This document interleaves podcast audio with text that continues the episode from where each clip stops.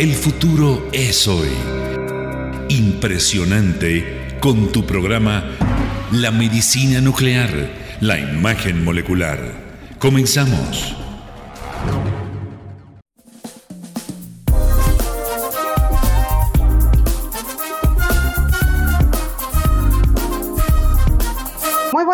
Amigos, qué gusto saludarles en este su programa La medicina nuclear y la imagen molecular. Pues ya saben, el primer programa en su tipo y muy contentos de que nos acompañen este martes 11 de mayo y son las 9 de la noche en punto. Así es de que qué gusto saludarlos y tenerlos nuevamente con nosotros. Gracias, esto es una cortesía de Armstrong Laboratorios.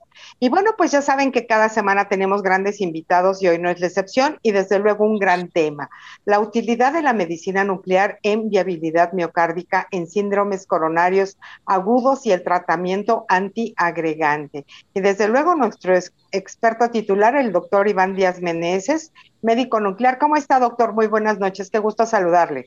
Hola Lupita, ¿qué tal? Muy contento de estar aquí con ustedes en la emisión número 16.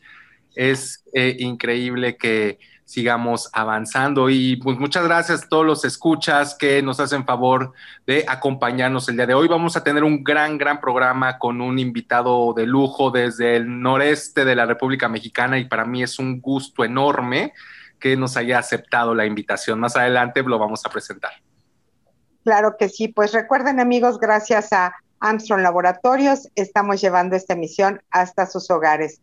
Agradecemos a nuestra casa Promoesterio, desde luego, todo el apoyo y facilidades para este programa. Nuestra, queridísima productora Celia González, querida Cheli, gracias. Nuestras redes sociales, ya saben, es Facebook y Twitter, Medicina Nuclear, y vamos a dar rápidamente las redes del doctor Iván Díaz Meneses, es eh, Facebook, Medicina Nuclear MX, Twitter y LinkedIn, Iván Díaz Meneses, página web, medicinannuclearmx.com. Todas las preguntas que nos quieran hacer llegar, por favor, al 5510-640164. Les recordamos, por favor, traigan papel, lápiz para estar listísimos en todo lo que vamos a escuchar el día de hoy la utilidad de la medicina nuclear en viabilidad miocárdica en síndromes coronarios agudos y el tratamiento antiagregante. Y bueno, para ponerlos un poquito en contexto, vamos a, compartirles esto. La enfermedad de las arterias coronarias es considerada la causa más frecuente de insuficiencia cardíaca. La revascularización miocárdica ha demostrado mejorar el pronóstico. Sin embargo, los procedimientos de revascularización miocárdica pueden tener riesgos de complicaciones o mortalidad, por lo que la adecuada selección de pacientes que se beneficiarán con la revascularización es de suma importancia. Así es de que, bueno, pues vamos a dar continuidad a todo lo que nos espera este gran programa. Desde luego, una gran cortesía de Armstrong Laboratorios. Vamos a platicar quién es nuestro profesional experto, nuestro titular de esta emisión, el doctor Iván Díaz Meneses, profesional de la medicina nuclear y la imagen molecular, formado en el Centro Médico Nacional Siglo XXI, el Instituto Nacional de Cancerología y el Instituto Nacional de Neurología, con posgrados de alta dirección, de alta dirección, siempre me equivoco porque no sé, de alta especialidad médica en neurociencias nucleares y oncología nuclear amplia experiencia en de más de 10 años en la práctica clínica. Su desenvolvimiento lo llevó a los ámbitos privado y público, con presencia e influencia profesional en todo México y desde luego el extranjero. Un gran profesor de curso de posgrado de neurociencias nucleares y formador de recursos humanos médico de alto nivel un líder nato, innovador y emprendedor de la medicina nuclear diagnóstica y terapéutica en la práctica clínica privada, ha promovido y desarrollado la implementación de la clínica de la imagen molecular y la medicina nuclear para el beneficio de las personas. Divulgador líder de opinión y enlace de esta especialidad médica con las comunidades de pacientes, médicos, organizaciones civiles, empresas e industria y desde luego público en general.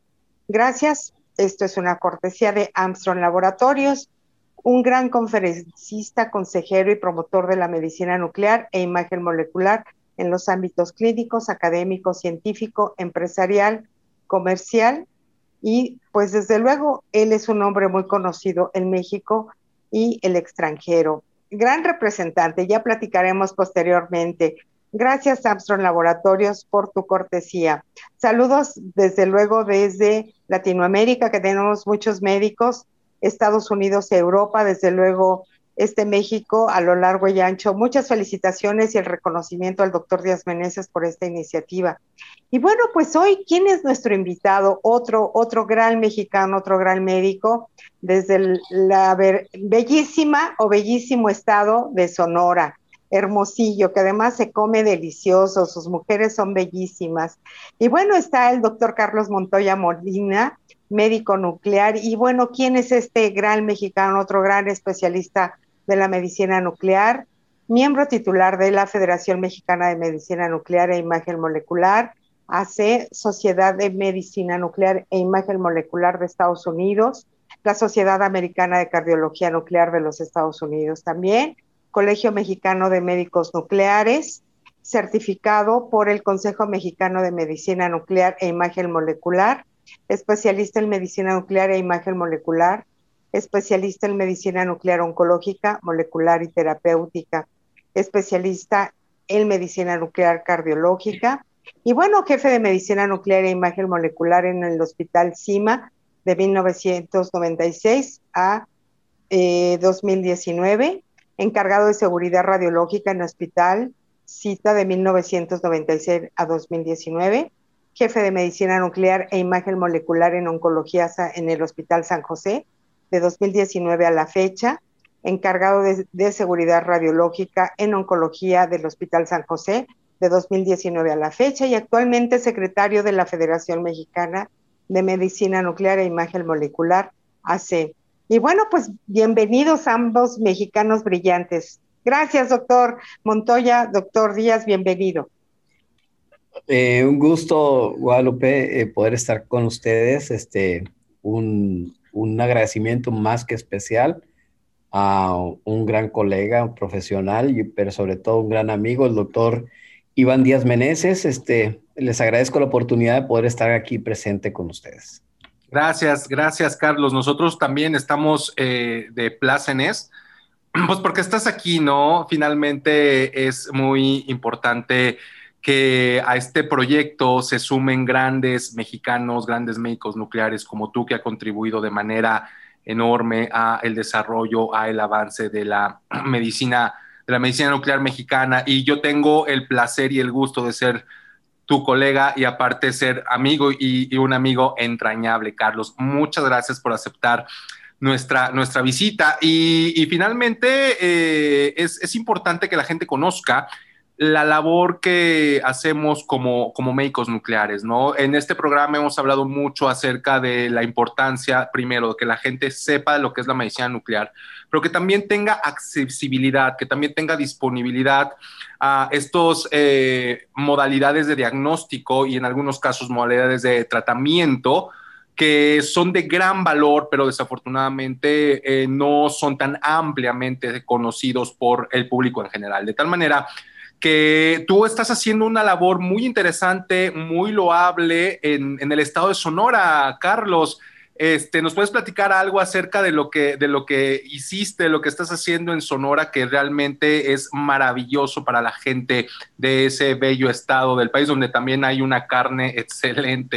Eh, eh, ya espero volver pronto por allá. Totalmente invitado, amigo.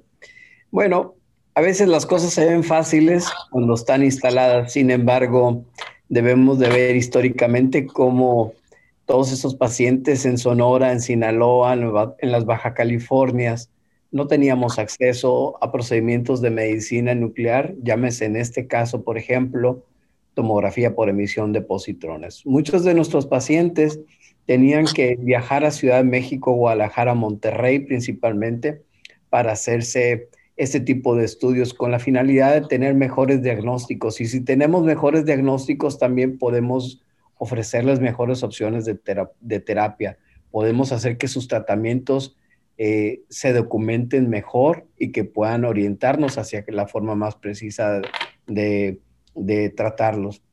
Entonces, esto era una dificultad porque muchos de nuestros pacientes podían acceder a ir a Guadalajara, Monterrey o México sin embargo, no todos podían tener ese alcance.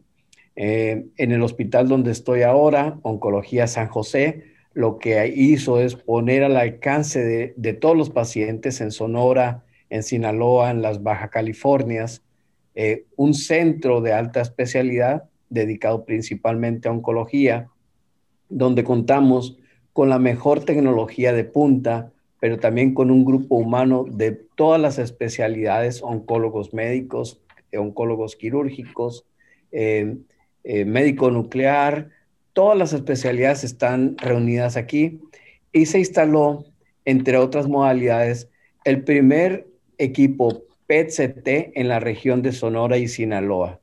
También tenemos el primer ciclotrón en la región noroeste de México, que nos permitirá entonces tener una disponibilidad de radiofármacos que son muy importantes para poder hacer estos diagnósticos a través de esta tecnología como es PET-CT. Y bueno, realmente contamos con PET-CT, con una gama cámara SPECT-CT y también tenemos una modalidad nueva que es la primer tomografía por emisión de positrones, el primer PET dedicado a mama, que es el primero que está fuera de la Ciudad de México, o sea, en el interior de México es el primero que está ahí eh, los dos que hay, uno está en el INCAN y otro está en una empresa privada en Ciudad de México. De modo que realmente estamos siendo innovadores en la provincia. Hoy pues están súper bien equipados, eh, doctor Montoya. Pues muchas felicidades por encabezar este proyecto que seguramente va a ser de mucho beneficio para la población de esa bella parte de nuestro país. Lupita. Perdón, gracias. Sí, muy afortunados porque como bien dice el doctor, esto se ve fácil, pero a final de cuentas hay mucho trabajo detrás. Y bueno, pues nosotros encantados porque el hecho de viajar de un lugar a otro y pensar entre los gastos y el desgaste con un paciente resulta complicado. Así es de que pues empezamos con la primera pregunta, si nos hacen, eh, si nos lo permiten. Eh, ¿Es lo mismo obstrucción coronaria que isquemia? ¿Qué es un síndrome coronario agudo, doctor Montoya? Gracias. Gracias, Guadalupe. Bueno, tradicionalmente pensamos que una obstrucción eh, es igual a, isquemia y realmente no es lo mismo. Eh, son conceptos diferentes y cada uno de estos conceptos también tiene metodología que lo evalúa de una manera diferente. El concepto de obstrucción es justamente que cuando nacemos, nuestras arterias están limpias, pero conforme vamos creciendo, se van desarrollando placas de grasa, de calcio, y estas, conforme crecemos, se van haciendo más evidentes y potencialmente en algún momento pueden llegar a ocluir una arteria coronaria. Y por otro lado, el sentido es la falta de isquemia, la isquemia, que es la falta de un flujo sanguíneo adecuado que conlleva también una disminución en la oxigenación hacia el músculo del corazón. Hemos mencionado que cuando nos infartamos, nos, lo que se infarta es el corazón, no la arteria coronaria. Muchas veces existe una relación directa entre se obstruye la, la luz del vaso coronario y por otro lado conlleva una disminución del flujo sanguíneo y por lo tanto también de la oxigenación, lo cual nos causa dolor en el pecho y quizás un infarto. Eh, sin embargo, no es lo mismo. Existen muchas causas de que puedan eh, tener isquemia, disminución de flujo sanguíneo y de, y de, oxigenación sin que tenga que estar asociado a isquemia. Las mujeres, por ejemplo, hasta 60% o más de ellas eh, pueden tener enfermedad de pequeños vasos y es una explicación justa de por qué podemos tener isquemia sin obstrucción coronaria. Ahora, un síndrome coronario que es durante el proceso de desarrollo de estas placas de calcio que obstruyen las arterias, en algún momento estas se pueden romper, obstruir sí la arteria coronaria, producirnos dolor y quizás un infarto, y eso es la parte que conocemos como eh, síndrome coronario agudo. Muy bien, eh, doctor Montoya. Oye, y por ejemplo, si algún paciente le realizan un cateterismo cardíaco, pero resulta que, sale con las arterias sin obstrucción, o sea, sin, sin, sin, sin, una placa de ateroma, eh, y, tiene dolor precordial, o sea, dolor de pecho, para que lo entiendan nuestros eh, queridos eh, escuchas. ¿Eso cómo se explica? O sea, incluso a este respecto se han acuñado unos términos que son inoca y minoca. Doctor Montoya, ¿nos podrías hablar un poco de eso? Sí, claro que sí, eh, doctor Iván Díaz. Este, bueno, cada vez es más frecuente entender esto que durante muchos años ha costado trabajo entender. La gente al principio decía, me duele el pecho, iba con el doctor y quizás terminaba en un cateterismo y el cateterismo era limpio, es decir, no tenían obstrucciones coronarias. Y lo primero que decíamos era, se equivocó medicina nuclear. En la actualidad está más que demostrado que eso es posible, entender que exista falta de flujo sin tener una obstrucción coronaria. Estamos hablando de dos cosas muy distintas. Por un lado, la enfermedad arterial coronaria es la que ve el cateterismo y la angiotomografía, y por otro lado, lo que estamos viendo es en la fisiología, el flujo sanguíneo del, miocardio, y eso es lo que vemos a través de medicina nuclear. Las dos cosas no están peleadas, pero no significan lo mismo.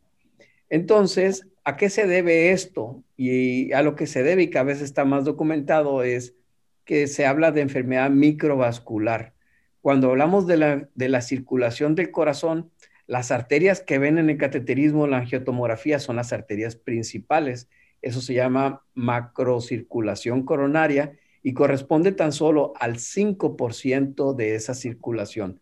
Es decir, 95% de la circulación del corazón corresponde a una microcirculación que no se ve o no se ve exactamente en un cateterismo y no se ve en una angiotomografía.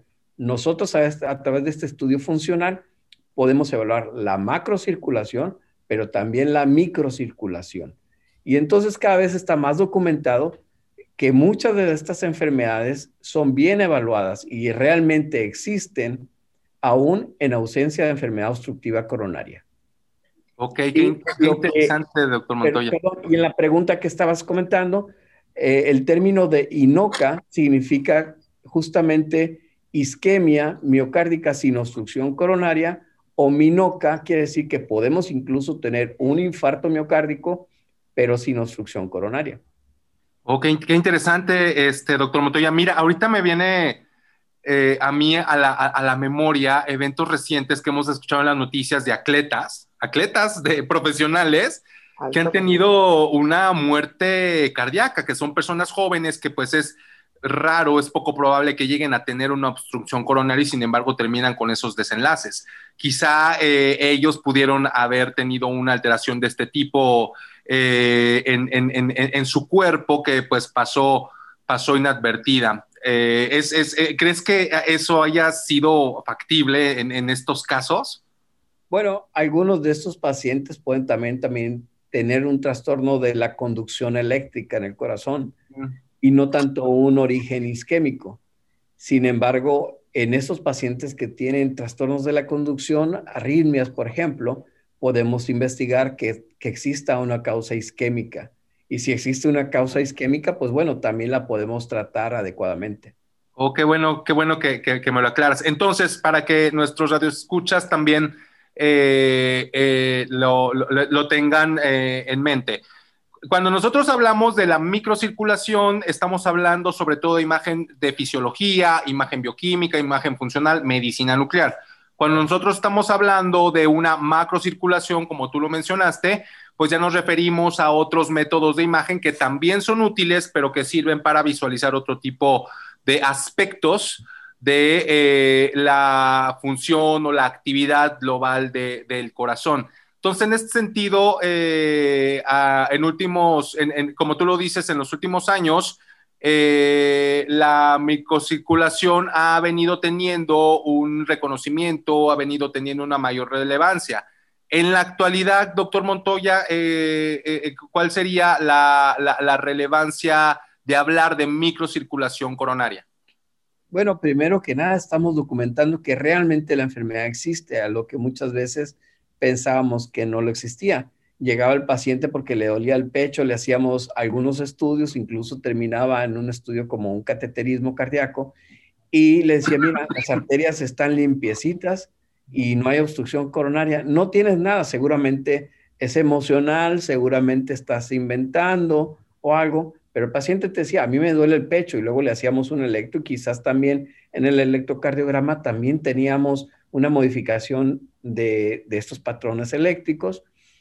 Y entonces es ahí donde documentamos y se documenta claramente más en, la actualidad que realmente existe una enfermedad más allá de estas grandes arterias.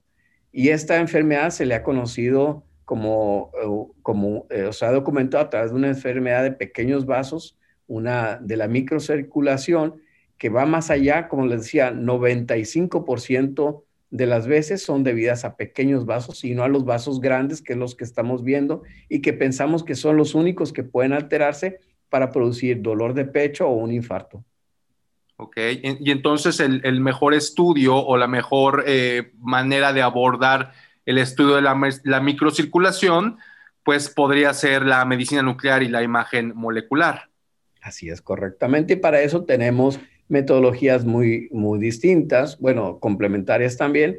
Una eh, que se ha usado durante muchos años es el gamagrama de perfusión miocárdica, eh, que se conoce como una modalidad tipo SPECT. Es una imagen tomográfica por medicina nuclear que nos permite evaluar el corazón funcionalmente a mayor detalle. Evaluamos cómo perfunde, cómo le llega el, el flujo de sangre al miocardio a través de esas arterias coronarias, pero también evaluamos una función de bomba que tiene el corazón y podemos tener información de la perfusión más la función, lo cual nos da una información respecto al pronóstico, no solamente el diagnóstico de la enfermedad. Es decir, podemos decir, ¿hay enfermedad o no? ¿Y cuál es el pronóstico de este paciente? ¿Va a tener un pronóstico favorable? ¿Le va a ir bien? Porque tengamos un estudio que es normal y lo cual me dice un estudio normal que tenga una alta probabilidad de que el paciente va a estar bien y que el manejo conservador va a ser el más adecuado para él. Y por otro lado, puedo decidir yo que ese paciente teniendo alteraciones en flujo o alteraciones en la, en la, función ventricular, este paciente necesita ir a un cateterismo por el alto eh, grado de riesgo cardiovascular que va a tener y por lo tanto justificar un cateterismo cardíaco que va a tener un beneficio cuando hagamos una angioplastía o alguna cirugía de revascularización. Cada día podemos visualizar que ha sido una bondad enorme tener este equipo allá en Sonora. Y pues esto es gracias a Armstrong Laboratorios, gracias por su cortesía. Y bueno, tenemos grandes noticias que nos las va a compartir el doctor Díaz. Adelante.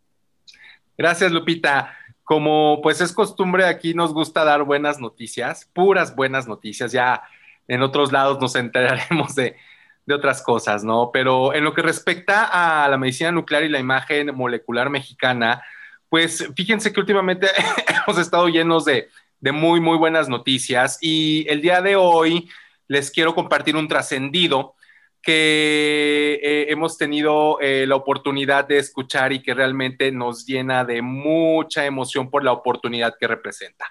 Pues les comento que ya en eh, próximas fechas, pronto, yo espero que no más de tres meses, esté disponible en la Ciudad de México el radiotrazador para visualizar un tipo de anomalía muy característico en pacientes que desarrollan enfermedad de Alzheimer. Esto es muy, muy importante.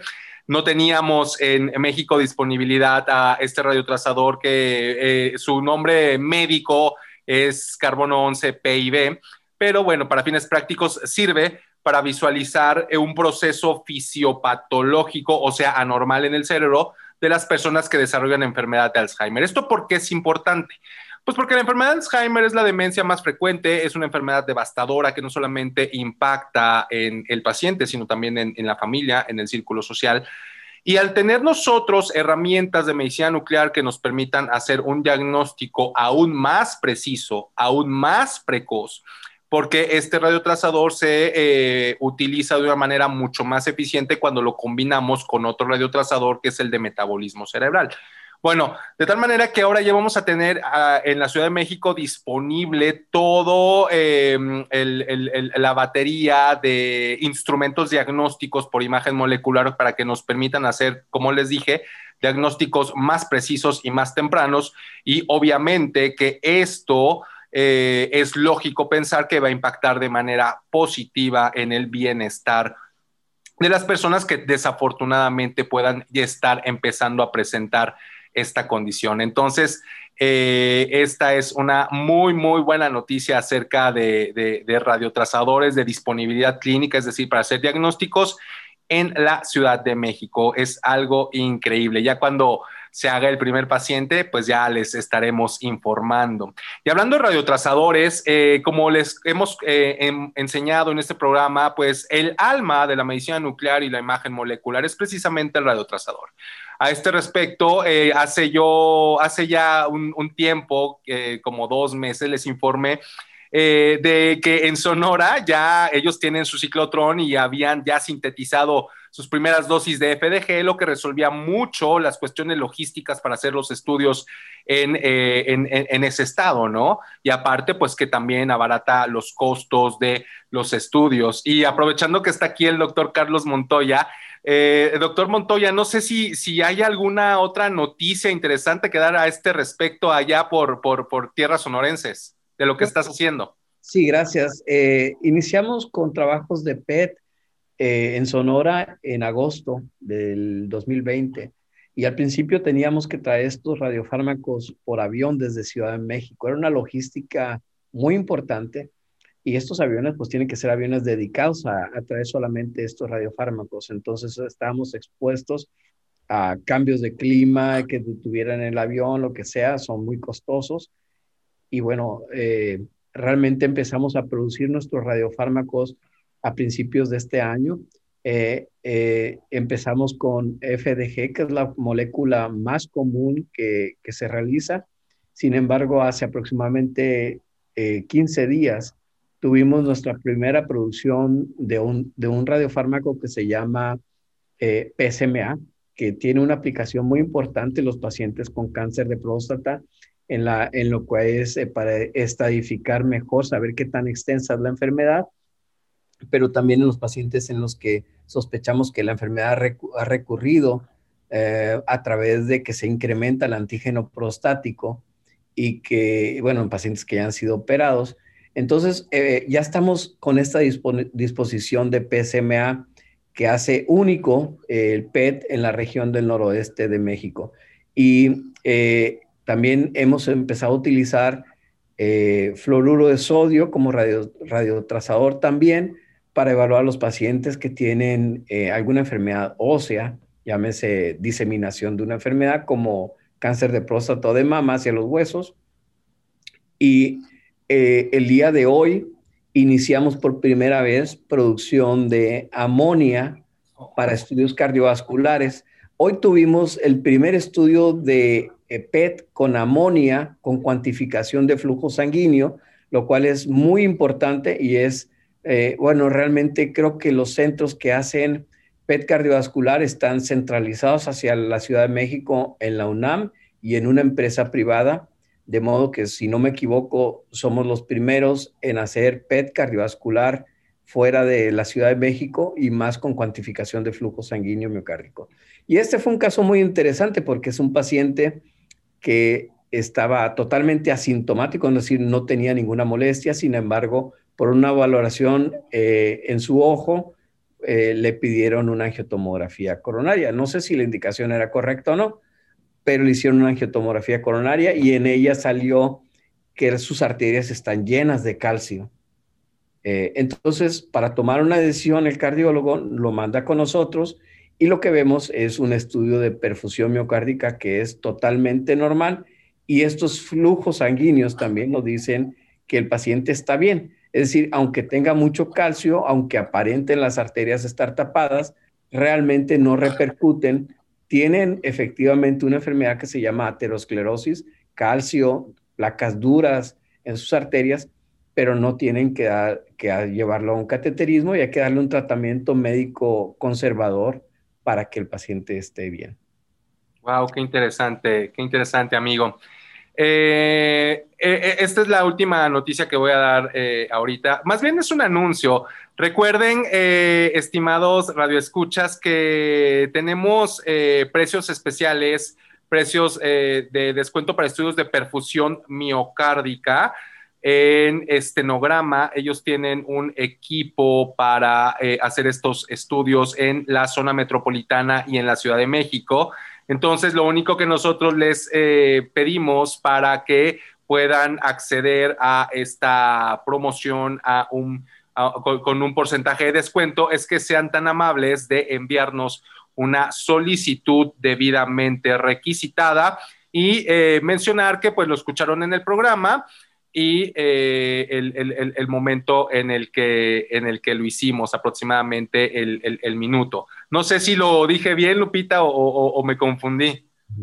No, claro que está perfecto, doctor. Sí, les invitamos a todos nuestros radioescuchas a compartirnos esta solicitud.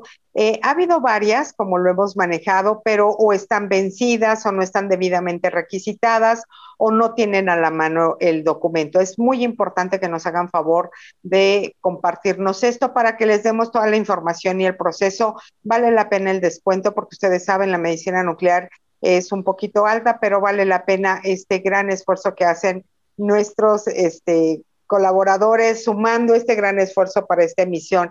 Gracias Armstrong Laboratorios por este gran, gran esfuerzo de acompañarnos el día de hoy. Y bueno, siguiendo con las preguntas, doctor Montoya, si alguien tuvo un infarto, pero antes del, eh, pero antes el cardiólogo solicita se realice un gamagrama de medicina nuclear para ver si tiene tejido viable, ¿Qué es el miocardio viable y cuál es la importancia de identificarlo? ¿Qué diferencia hará para el tratamiento? Bueno, si el cardiólogo pide un estudio para ver viabilidad miocárdica en un paciente que ha tenido un infarto, yo creo que primero lo que está haciendo es un, eh, es un gran paso buscando el beneficio del paciente. Eh, cuando, cuando el paciente tiene un infarto, lo que pasa es que una zona del corazón muere, pero en esa zona donde muere también puede haber cierto tejido que pueda estar vivo y potencialmente recuperable. Hemos tenido durante mucho tiempo la oportunidad de ver pacientes que tienen un infarto y directamente lo llevan a un cateterismo cardíaco estando estable el paciente sin evaluar la presencia de tejido viable.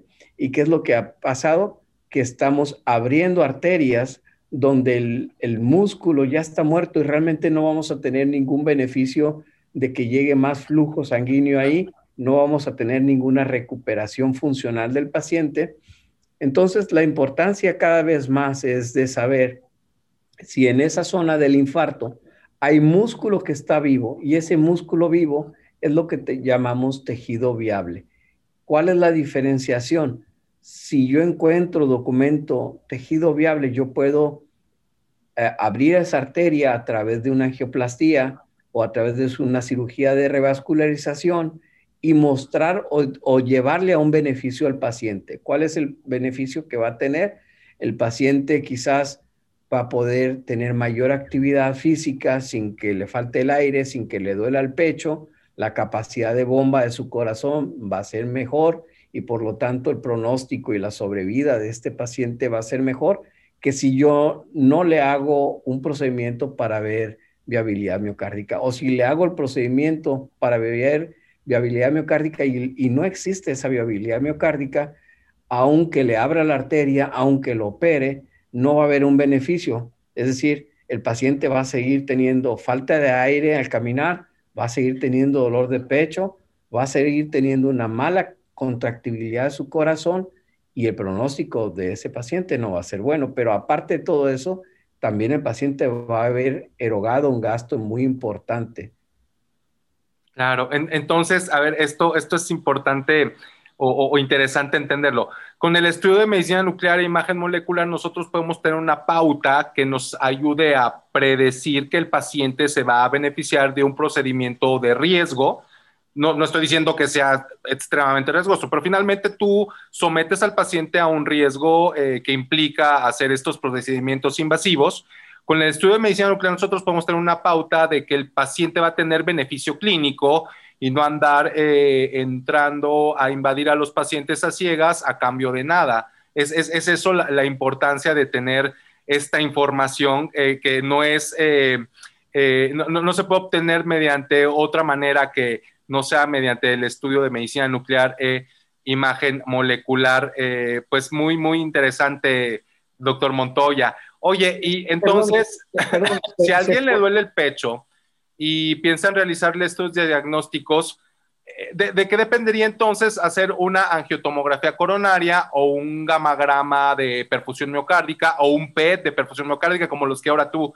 ya vas a poder hacer en Sonora? Pero en muchos sitios lo que se hacen son gamografías de, perfusión miocárdica. ¿De, ¿De qué dependería? Bueno, antes de contestarte esa, te voy a complementar un poquito la pregunta de la viabilidad miocárdica. Sí, eh, medicina nuclear tiene un alto, un alto valor eh, de importancia en la evaluación de tejido viable. No es la única metodología que lo puede hacer, existen otros. Sin embargo, eh, en evaluación de tejido viable, el PET, por ejemplo, es gold estándar, es el método con el que se compara todo como mayor, como mayor capacidad de diagnóstico para evaluar esta presencia de tejido viable. Pero existen definitivamente otras metodologías que también lo hacen. Entonces, esta es la mejor de alguna manera, ¿no? Sin embargo, nada es absoluto. También ahorita se están complementando resonancia magnética con PET para evaluar eh, con mayor exactitud la presencia de tejido viable. Ahora, cuando a alguien le duele el pecho, en la pregunta que estamos hablando, cuando a alguien le duele el pecho, nosotros estamos ante la necesidad de utilizar algún método para evaluar al paciente. Depende de varios criterios podemos elegir varias cosas que pueden estar sobre la mesa. Hay obviamente un electrocardiograma en reposo, tú, ponemos todas sus perillas en el pecho, vemos el registro eléctrico y podemos determinar si algo está mal o no. Sin embargo, no es el mejor método, tiene una capacidad de diagnóstico que puede andar entre 50 y 60%. Eh, es decir, tenemos casi 40% de los pacientes que pueden tener realmente un infarto o isquemia y no lo estamos viendo. Eh, también podemos hacer que el paciente haga ejercicio a través de una prueba de esfuerzo física y también la prueba es muy buena, pero también tiene sus limitantes. Podemos tener alrededor de un 30% de las veces que se nos va a escapar un diagnóstico. Y así existen otras metodologías como el ultrasonido, el ecocardiograma, eh, etcétera. Sin embargo, hay dos pilares principales en el diagnóstico de estos pacientes, que por un lado existe una metodología que se llama tomografía computarizada que puede medir el calcio y puede ver las características de las arterias coronarias para saber si existe o no alguna obstrucción coronaria.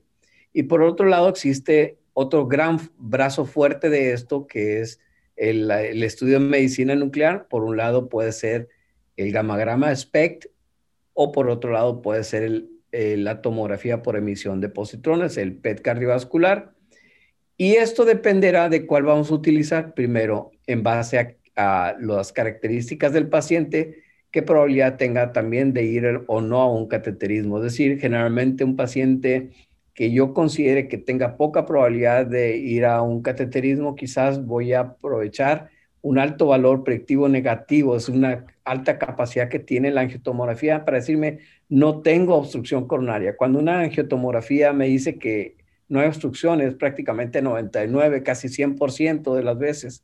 Aseguro al paciente que no hay una obstrucción coronaria grande que requiera meterlo a cateterismo. Eh, sin embargo, si hay obstrucciones, casi 50% de las veces teniendo obstrucciones coronarias en las arterias, el paciente puede tener isquemia y 50% de las veces aún con obstrucciones pueden no tener isquemia y entonces no necesito llevar a un cateterismo al paciente. La decisión de tomar o de empezar con una angiotomografía coronaria o una medicina nuclear va en función a ese riesgo de probabilidades. Y entonces yo puedo decidir si creo que es muy probable que el paciente tenga enfermedad isquémica, le hago una medicina nuclear porque tiene una alta capacidad de detección. Y si evidencio que existe isquemia, una isquemia significativa, ese paciente va a ser, eh, va a recibir un gran beneficio de ir a un procedimiento como un cateterismo cardíaco, donde voy a precisar la obstrucción pero voy a tener un beneficio de destapar esa arteria. Muy bien. Muy bien, muy bien, eh, doctor Montoya. Y entonces los otros recibirían, los que, los que no se evidencian esas anomalías, entonces serían más candidatos a un tratamiento médico, ¿no? Y estilos de vida y, esas eh, cuestiones no, no, invasivas. Correcto. por ejemplo, un estudio de medicina nuclear, un SPECT de perfusión miocárdica, que es normal, representa que menos de uno de cada 100 personas puede tener eventos cardiovasculares importantes. ¿Qué tipo de eventos cardiovasculares? Que el paciente tenga un infarto o que tenga una muerte cardíaca súbita. Y entonces menos de cada, menos de, menos de uno de cada 100 personas con un estudio normal van a tener ese riesgo. Es decir, eso es un riesgo muy bajo y por lo tanto se ha demostrado que el manejo médico conservador es decir, bajar de peso, controlar su colesterol y triglicéridos, controlar su diabetes, este, modificar el estilo de vida, comer menos grasas, etcétera, hacer ejercicio. Eh, es un es tratamiento adecuado para esos pacientes porque el estudio me está diciendo que generalmente es muy seguro y que con ese tratamiento médico conservador será suficiente sin necesidad de tener que llevar a un paciente a cateterismo. Estos son estadísticas a nivel mundial y eso es lo que nos dicen. Sin embargo, ningún método es perfecto. ¿Algún paciente puede llegar a cateterismo a pesar de un estudio normal? Sí, ningún estudio es perfecto. Y por otro lado, cuando nosotros documentamos que existe una isquemia importante, una falta de flujo sanguíneo importante, estamos diciéndole al médico que realmente él tiene evidencia suficiente que justifique llevar al paciente a un cateterismo y tener todos los beneficios que, que el cateterismo ha logrado. Definitivamente a través de los años el cateterismo ha salvado muchas vidas a nivel mundial. Muy interesante, doctor Montoya. Muchas gracias. Eh, agradecemos nuevamente la cortesía de Armstrong Laboratorios. Y bueno, esta pregunta yo la dejo siempre al, doctor Díaz Meneses, los radiotrazadores. Doctor, adelante. Sí, sí, Lupita. Eh, pues retomando y no alejándonos nunca de la esencia del programa, que, pues es informar a los escuchas, eh, médicos, pacientes, familiares de pacientes, público en general. Eh, algo importante, como siempre lo hemos mencionado, es que el alma, ya lo dije hace ratito, el alma de la medicina nuclear y la imagen molecular es el radiotrazador. Eh, cómo adquieras la imagen es, es, importante, es deseable, sí, claro, lo puedes hacer como, como un PET, o sea, una tomografía de emisión de positrones o un SPECT o una gamografía. Sin embargo, lo importante, eh, eh, el alma de la especialidad es el radiotrazador.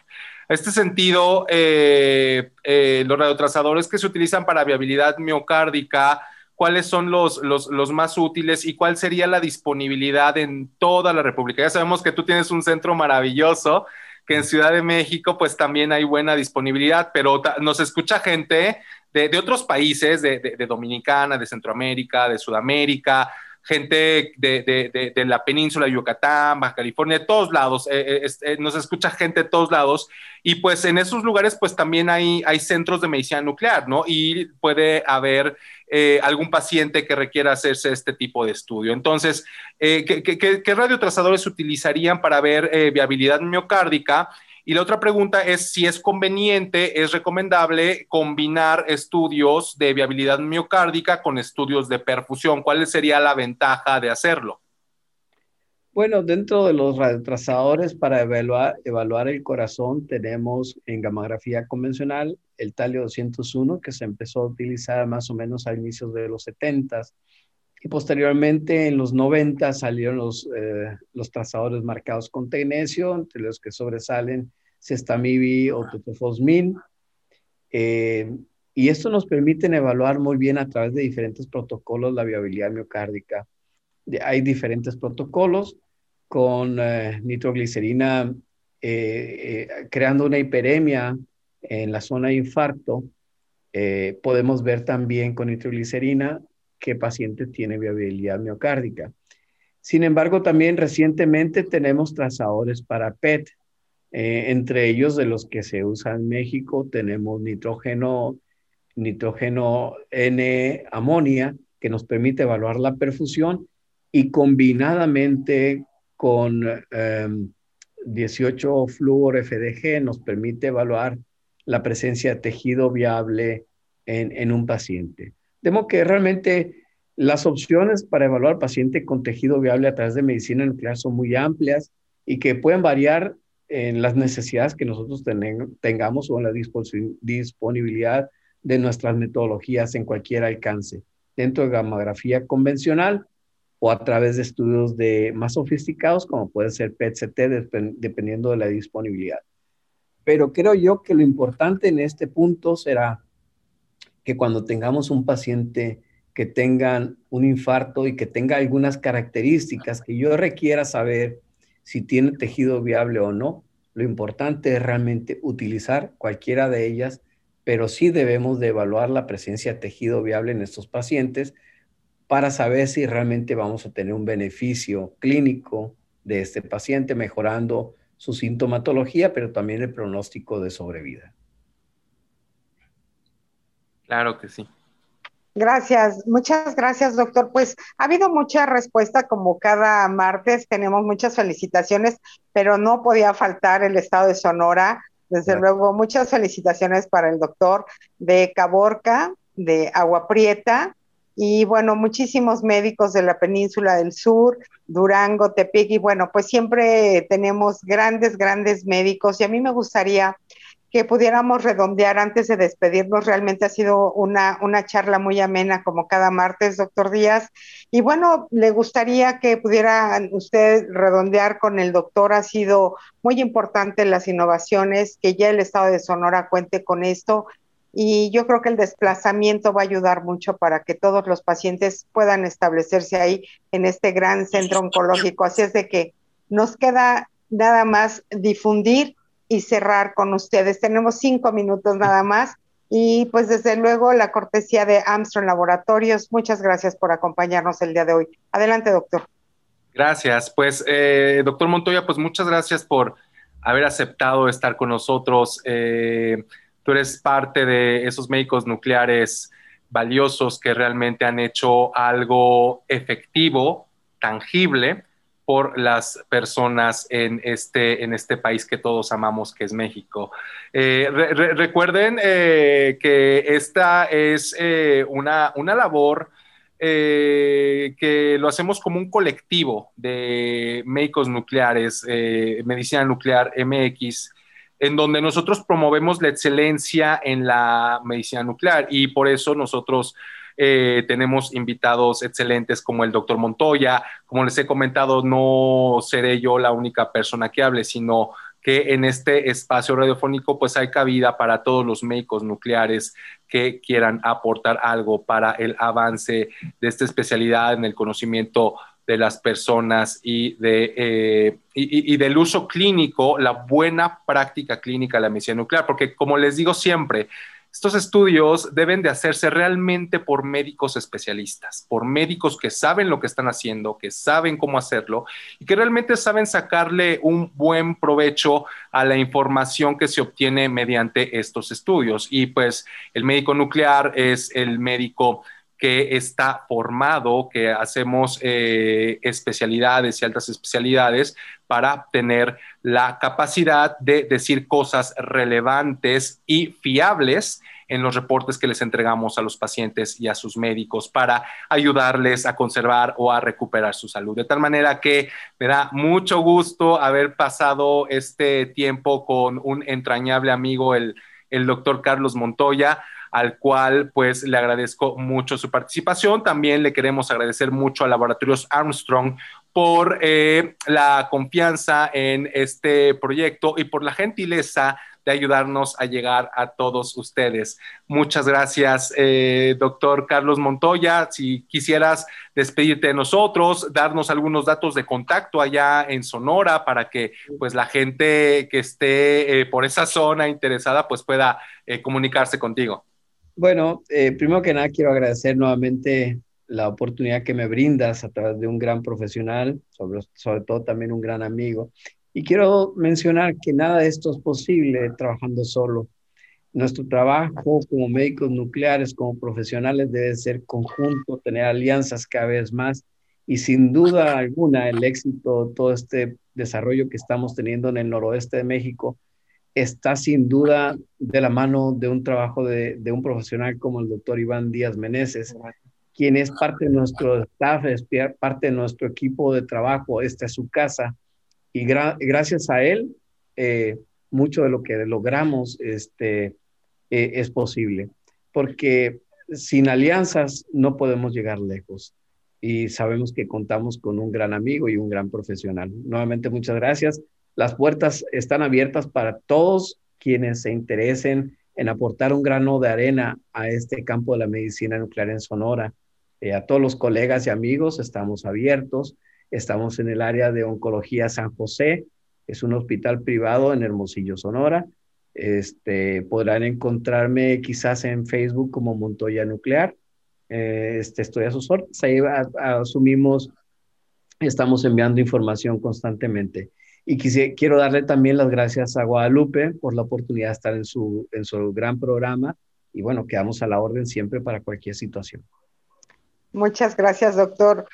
Eh, pues siempre es muy importante tener en este proyecto de la medicina educativa estar informados y para mí es muy importante, no necesariamente tenemos que ser médicos o grandes especialistas como ustedes, pero siempre he dicho que entre mejor informados estemos, mejores decisiones se toman. Así es de que un, enorme placer.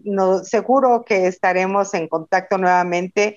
El doctor Díaz siempre nos comparte estos grandes invitados como usted. Y bueno, algo de la medicina saludable que usted comentó hace un momento, hacer ejercicio y vivir y comer saludablemente, que creo que es de las mejores y más grandes recomendaciones de ustedes. Pues les agradecemos a ambos.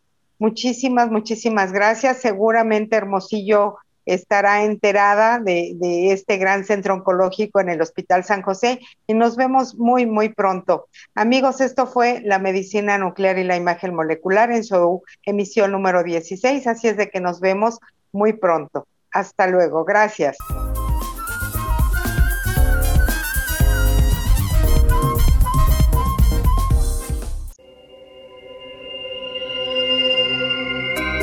Repasamos la tecnología.